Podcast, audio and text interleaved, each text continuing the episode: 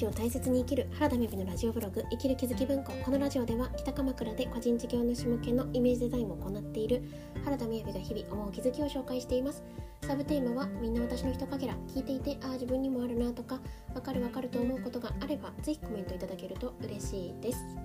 はいこんにちは。今日は謝れる力っ大切だよねっていう話をしたいと思います。まずはじめに12分近況報告ですがいや今日は午前中、えー、2本打ち合わせがあってここから午後1個また打ち合わせがあって夜という感じですね。で今日明日明後日は、えー、鎌倉にいられるんですよね、まあ、いられるとか言うとね外出したくないのかいみたいな感じですけれどやっぱりなんかゆっくり考えたりとか制作をするって何か落ち着かないとなかなか作れなかったりしてこういうあの立て続いてこちらにゆっくりいられる時間って大切だなと思っています。あとはですねあそうですね昨日の夜はですねえっ、ー、とあのあるドラマに最近私はまだ空いてる時間にこう見るということをしていたんですけれどでそのドラマはですね初めて恋をした日に読みたい話だったかな？っていうフカキョンが出てるあの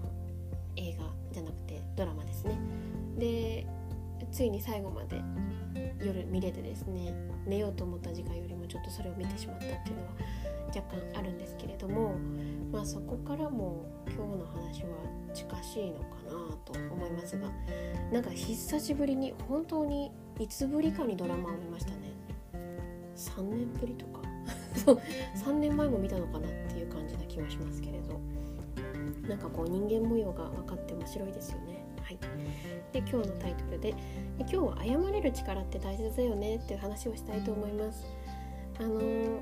本当にですねこの謝れる力っていうのは、まあ、自分がパッて思った時にあ一回こう喋ってみたけれど、まあ、確かに相手の方が合ってそうだなとか言い分が合ってるなって思った時に「いやごめん間違えてた」って気軽に言えることとかあとはなんかこう、うん、自分がね何て言うんですかね。あの失礼なことをしてしまったような感じが、まあ、失礼なことっていうか自分が恥ずかしいようなこと。ちょっと私が言いたいニュアンスはこの事例ではないんですけれど簡単に言うとこう、ね、おならをしてしまった時とかに「あすいません」ってこう言えるような力。ってすごい大切だなと思うんですよね。これが言えないことによってさっきの恥ずかしい方のシーンだったらなんか自分が言わないことによって相手にも深刻逆にね逆に笑ったことにできなくて深刻にさせてしまったりとか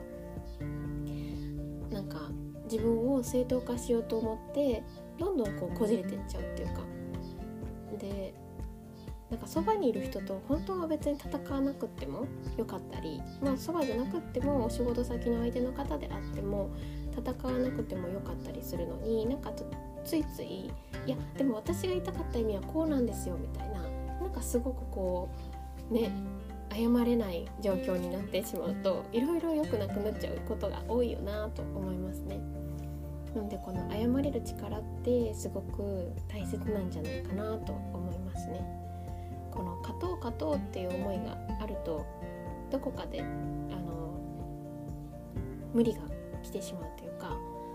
勝ってるうちはいいですけれどじゃあ誰かに任されるんじゃないかってこの不安がやってくるわけですよね。でなんかこ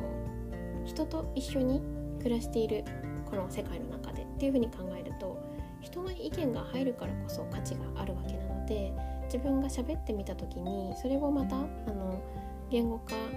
相手がしてくれてあそういう視点もあるねって言ってあじゃあそこの部分はごめんなんか認識違ったわっていう風に謝れたりするっていうのはすごく重要じゃないかなと。でこの謝れない謝れる力がないと、うん、物事って多分なかなか伸びていかないんじゃないかななんて思いますね。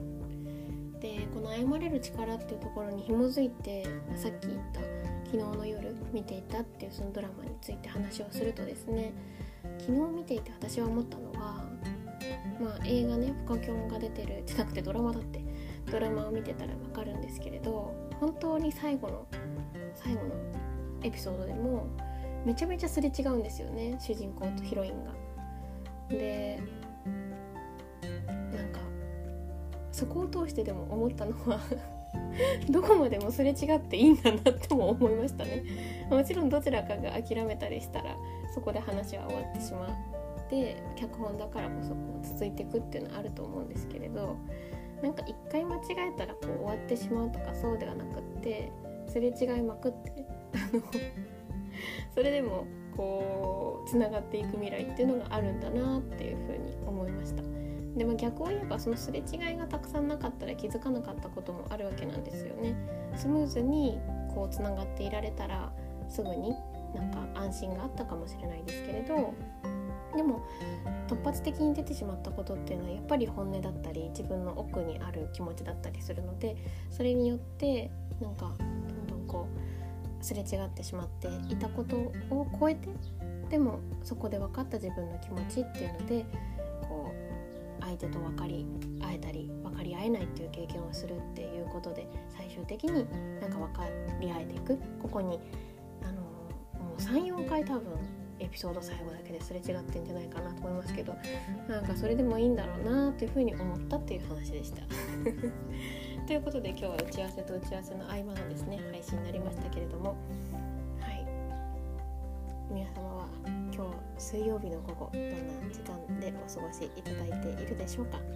また聞いていただけたら嬉しいです。それでは今日は謝れる力についてお話しさせていただきました。それではバイバイ。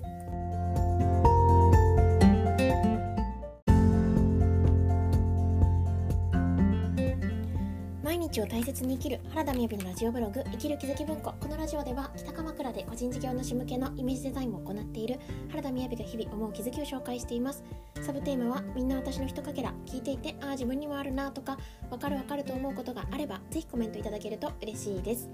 はいこんにちは。今日は人生を表す花束が教えてくれたことというタイトルでお話ししたいと思います。まずはじめに12分緊急報告ですが。はい今日はですね嬉しいことがありました。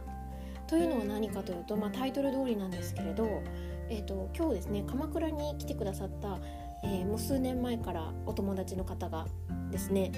あのと一緒にランチを食べていたんですけれどすっごい美味しいランチで麹スタイルっていう鎌倉のお店なんですけれどあの麹というので菌を大切にされていて、まあ、醤油とかみりんとかこだわったものを作られて使われていてまたビーガンメニューもあるんですよね。でそんなお店で本当ご飯が美味しくってハンバーグ食べたんですけれどお肉がこんなに美味しいんだっていうぐらい美味しかったですね、まあ、ビーガンのメニューもあるしそうでないのもあるっていう感じです。で極めつけはマフィンがめちゃくちゃ美味しくてですね。マフィンは米粉でしかもえっ、ー、としかもあそうそうえーとビーガンだったんですね。なのになんか軽くってすごく美味しくってなのにだからこそなんですかね。すごいあのチーズケーキもですね豆腐のチーズだったのか麹のチーズだったかあの乳製品使ってなかったんですけれどすごい美味しいお店だったんですね。で 今日はあのそのお友達がですね男性の方なんですけれど花束をくださったんですよ。でその前にそもそも誕生日プレゼントっていうよりナッツの詰め合わせをいただいてめっちゃ嬉しいと思ったんですけどそこからしばらくしてですねあのノートを取り出してくださってそしてえもうお会いしたのがですね私の前職ご縁の森というところの宿にいた時にお会いした方だったんですよね。でご縁の森でお会いさせていただいてからあの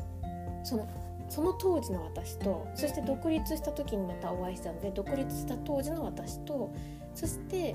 えーと、今の私とっていうその3つの時代が入ってる花束だったんですよ。すごくないですか？そうそう。ちゃんと言うとノートでまずそれを振り返ってお話ししてくださったんですね。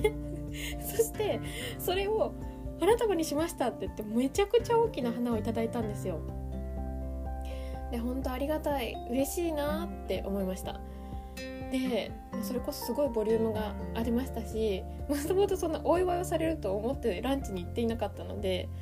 いやこのですねスタンド FM を聞いてくださってこの音声配信が1万回になったこととそして先日お誕生日迎えたっていうそんなこととかでですねくださったんですねで彼はそのえー、突然花を渡してくださったというよりももともと花がお好きなんですよね。で花束王子とその今回のですねお店では言ってくださっているほど、